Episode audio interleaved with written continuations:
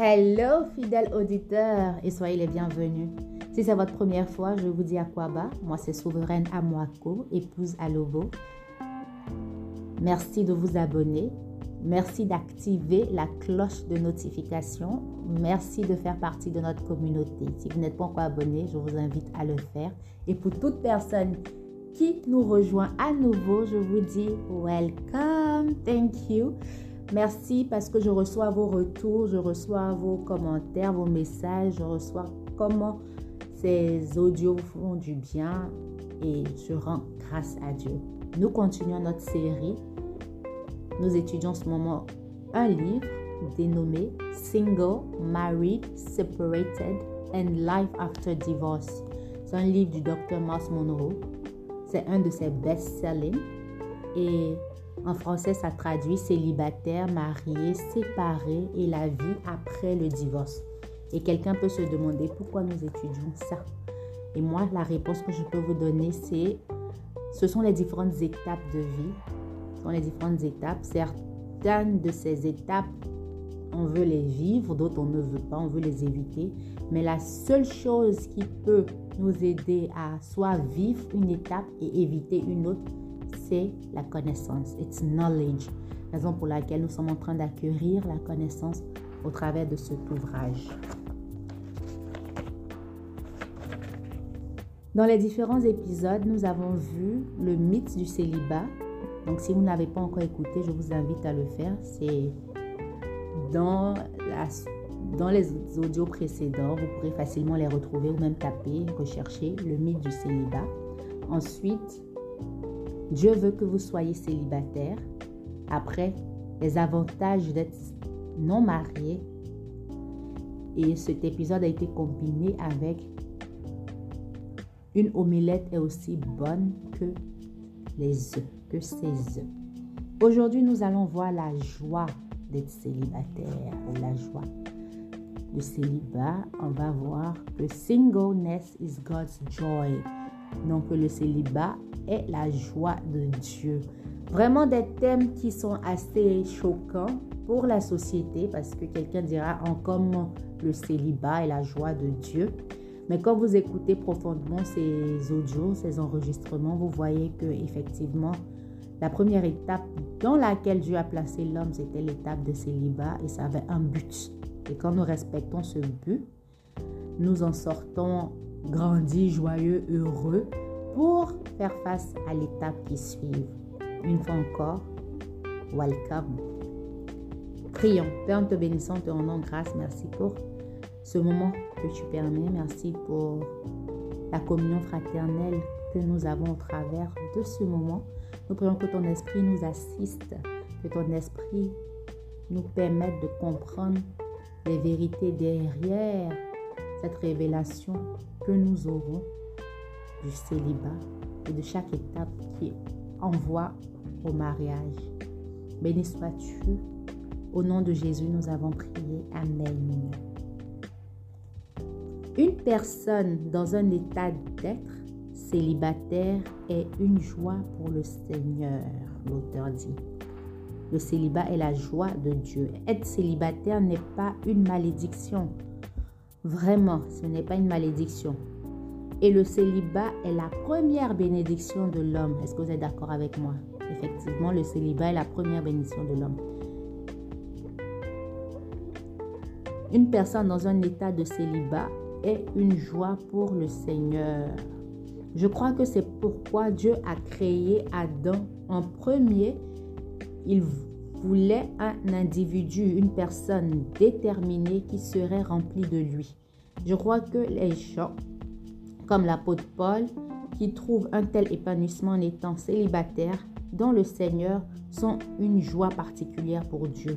Il y a un sentiment spécial pour ceux qui sont satisfaits et comblés par lui seul. Et ces personnes peuvent plus faire au travers de Dieu, bien sûr. Vous savez, une fois, j'ai été particulièrement choquée, positivement, on va dire, par un verset. Et le verset parlait de comment, lorsque nous sommes célibataires, lorsque nous sommes non mariés, nous avons tout le temps pour nous occuper des choses de Dieu, choses vraies. Mais lorsque nous sommes mariés, nous avons ce temps-là, cette énergie-là pour nous occuper des choses de notre conjoint. Je me suis demandé où est-ce que les choses de Dieu sont passées? C'est une réalité dont la Bible parle. Et la raison pour laquelle c'est ainsi, parce que lorsqu'on est non marié, notre service pour Dieu a toute la place. Et lorsqu'on le devient, notre service pour Dieu rentre dans euh, ce service qu'on rend à notre conjoint. C'est tout ça la beauté, raison pour laquelle chaque étape est primordiale. Si vous n'avez pas pu mettre Christ au centre de votre célibat, ce serait difficile de le mettre au centre de votre mariage parce que c'est une transposition, on le dit en français, n'est-ce pas? On transporte cette étape-là et les bénéfices et les régiments d'une étape à une autre. C'est pas un changement automatique, c'est c'est une suite, une suite logique. Raison pour laquelle quand quelqu'un dit que quand je serai marié, je vais changer, je vais faire ci, je vais faire ça. Le truc, c'est qu'il faut d'abord le faire dans la première étape de célibat, sinon l'habitude manquera sur tout ça. On continue la lecture. Cet état de célibat, cependant, doit être un choix, un dévouement total de vous-même à Dieu. Il n'est pas béni si vous êtes imposé par d'autres. S'il vous est imposé par d'autres, il ne sera pas béni. Même par des institutions religieuses. Je suis d'accord parce que quand on nous impose et qu'on ne comprend pas les réalités et surtout la révélation d'être célibataire aux yeux de Dieu, on va voir ça comme un fardeau, comme un burden, comme quelque chose de lourd, d'épuisant et autres. Alors que quand nous avons cette révélation de je sers Dieu dans cette étape, j'adore Dieu dans cette étape, je suis heureux et heureuse dans cette étape, je vis pleinement mon célibat, je fais toutes les choses que j'aurais voulu faire ou que je veux faire. Alors là, on n'a rien à peine Je vis mon célibat dans le Seigneur, je suis unique, complet, je suis euh, whole, comme on l'a vu dans les épisodes précédents. Alors nous ne sommes pas un fardeau pour quelqu'un d'autre demain. En d'autres termes, je ne dis pas que tout le monde doit devenir moine, moine ou non. Paul a inclus l'interdiction de se marier dans la liste de doctrines de démons. 1 Timothée 4, verset 3. Ma femme et moi ne regrettons pas de nous être mariés. Cependant, il y a des choses que nous ne pouvons pas faire pour le Seigneur maintenant, que nous aurions pu faire en tant qu'ouvriers célibataires. Nous regrettons de ne pas pouvoir faire ces choses. Pourtant, le mariage est merveilleux, mais il n'est pas nécessaire à l'épanouissement personnel de chacun. Très important. D'autres personnes qui disent attends d'être marié pour être heureux. On est d'abord heureux personnellement, individuellement, uniquement, singularisement. Bon, pour ceux qui sont familiers avec l'épisode, vous savez de quoi on parle. On est d'abord heureux à cette étape-là de célibat. Ensuite, on transpose notre joie, notre happiness dans la prochaine étape. Important. Paul a écrit que si vous vous mariez, ce n'est pas un péché. Cependant, en substance, il a écrit à l'église Corinthe que ceux qui se marient ont beaucoup de problèmes que je n'ai pas. Effectivement, l'apôtre Paul n'a pas menti. Ceux qui se marient, ont beaucoup de problèmes parce que là, il faut penser à l'émotion de chacun, il faut penser à ce qu'on dit, comment on dit, il faut penser à ce qu'on fait, comment on fait, il faut penser à l'autre, il faut prendre beaucoup de choses en compte que si on est seul, on n'a pas nécessairement cette, euh, ce devoir, euh, on va dire quoi, moral. L'apôtre Paul n'a pas tort. Et encore beaucoup d'autres choses que je n'énumère pas. Mais comme le docteur Mars Monroe le dit, le mariage est merveilleux. Je sais que malgré tout ce qu'on peut dire de le mariage ici, le mariage ça, ça n'effraie personne jusqu'à ce que la personne expérimente d'elle-même et témoigne de ce qu'on avait dit. Mais le mariage reste merveilleux, cette institution divine que Dieu nous a donné. J'aime le fait que Dieu n'ait pas rendu le mariage comme un commandement. Donc, tu adoreras l'Éternel, ton Dieu, de tout ton cœur, ton âme, ta pensée, ta force, etc. Tu te marieras. non, ce n'est pas un commandement, c'est un choix personnel. Et si tu décides de rentrer dans cette institution et de prendre ses responsabilités, alors tu as le devoir de bien agir, d'agir pour la gloire de Dieu. Chrétiens non mariés devraient être tellement consommés par Dieu, je vous assure. Quand on parle comme ça, on va dire, on paraît être spirituel, mais c'est la réalité. C'est le moment d'être consommé par Dieu et sa volonté. Tellement préoccupés et engagés à découvrir qui ils sont. Discover your purpose. Découvrez votre but avant de vous mettre avec quelqu'un. Sinon, votre vie serait gâchée parce que vous n'avez même pas découvert qui vous êtes, comment y parvenir à atteindre vos objectifs, vos buts de vie, votre qui, votre quoi, votre pourquoi, votre comment, etc. avant de rencontrer quelqu'un avec qui vous allez marcher dans cette euh, vie choisie.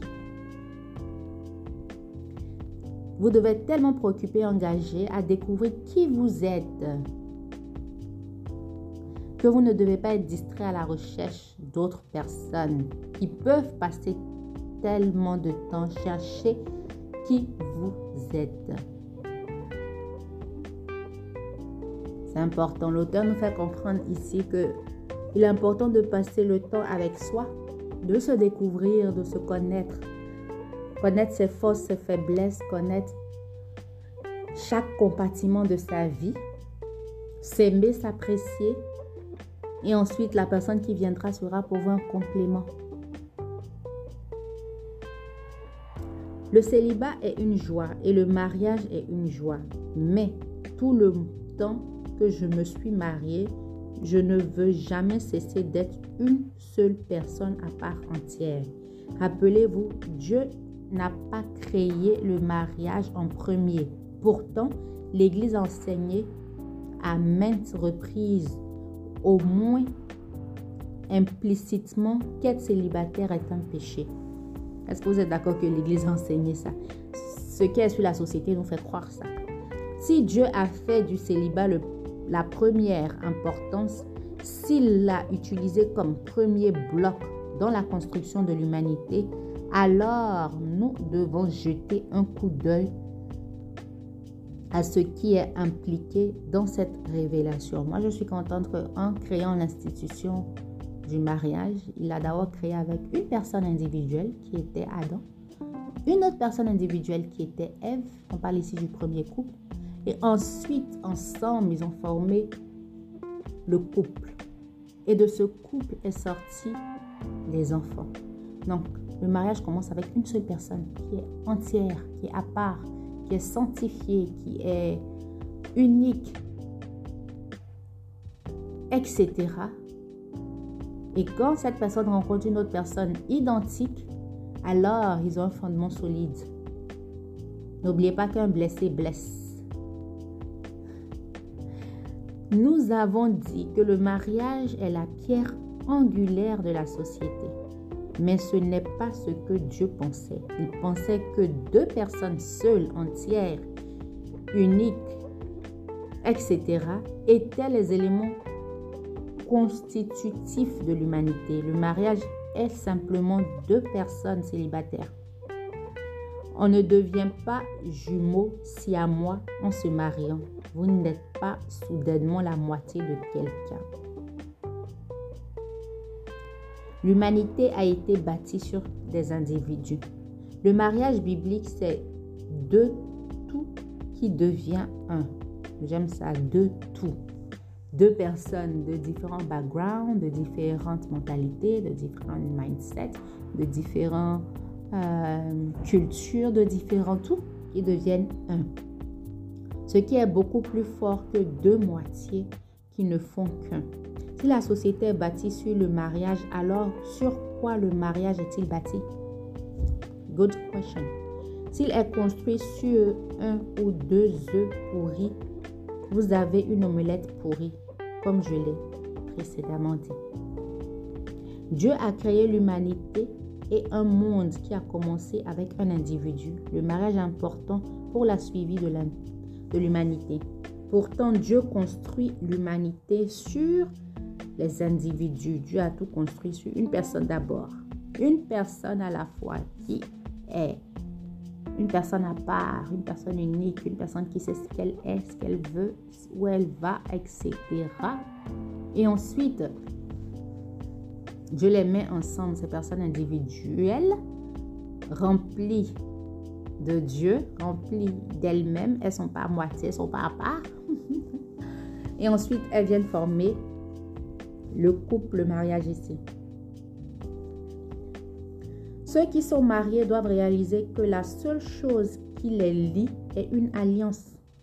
Vous êtes le même vieux que vous et votre conjoint est la même personne qu'il était avant votre mariage. Ce contrat de mariage ou l'alliance ne vaut pas ne vaut pas ne vaut que pardon par votre parole. Ce contrat de mariage ou alliance ne vaut que par votre parole. En parenthèse, ta promesse de la tenir.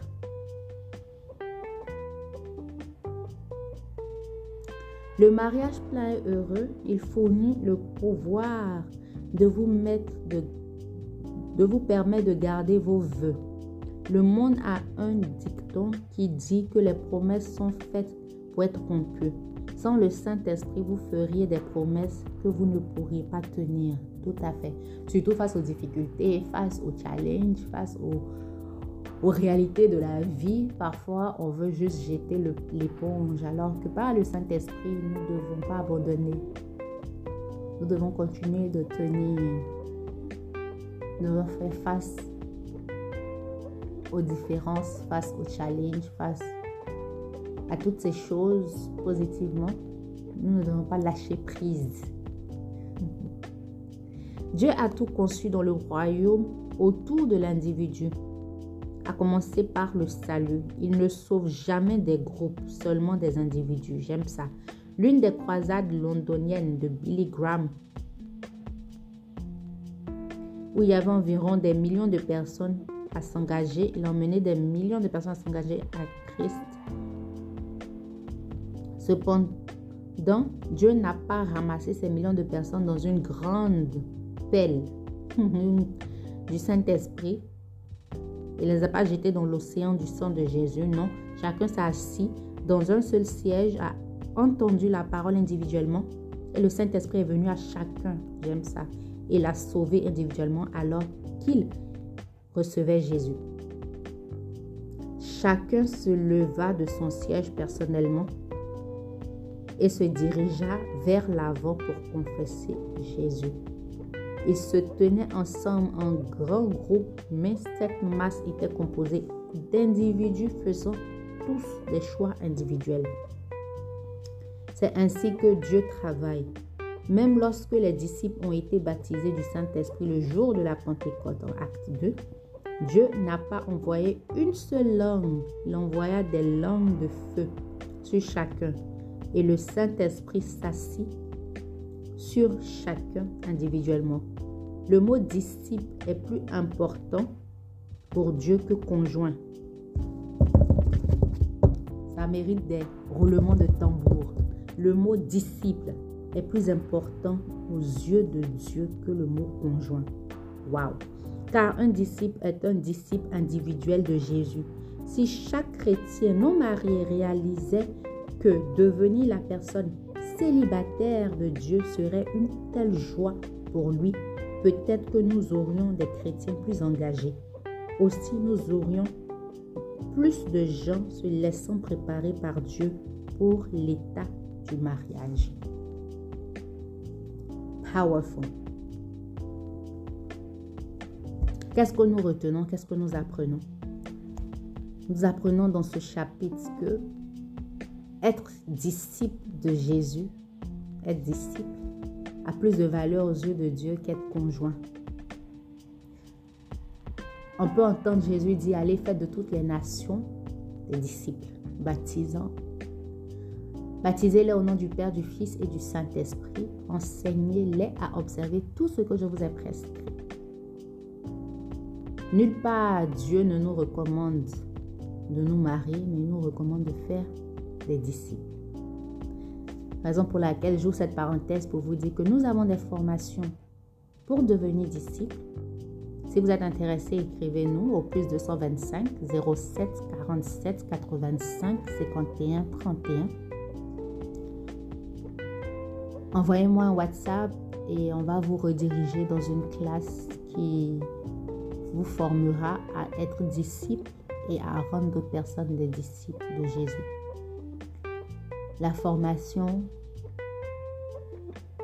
est payante, mais si au travers de cet audio, vous venez me disant que vous avez écouté l'épisode, l'épisode intitulé Singleness is God's Joy. Le célibat est la joie de Dieu. Et que vous êtes intéressé par la formation, moi je vous l'offrerai. Et oui, j'offrerai la formation à, à, toutes ces personnes. Donc n'hésitez pas, n'hésitez pas. N'oubliez pas que le célibat est une option. Mais Jésus nous recommande, premier commandement, on appelle ça la grande commission. Premier commandement, c'est d'aimer le Seigneur ton Dieu de ton cœur, de ta force, etc. On l'a vu. Et le second, c'est d'aimer le prochain comme soi. Mais la grande commission, c'est de faire de toutes les nations des disciples. Et Dieu va nous demander des comptes par rapport à ça. Que Dieu vous bénisse. Si vous avez des questions, n'hésitez pas dans les commentaires à les écrire. Et merci d'avoir écouté. On se retrouve dans le prochain épisode sera intitulé Les sept cadeaux que Dieu a donnés aux célibataires. Sept cadeaux. Hmm. Enjoy. Donc, c'est un plaisir de vous servir. Moi, c'est Souveraine Amwako, épouse à Lobo, et que Dieu nous garde. Shalom.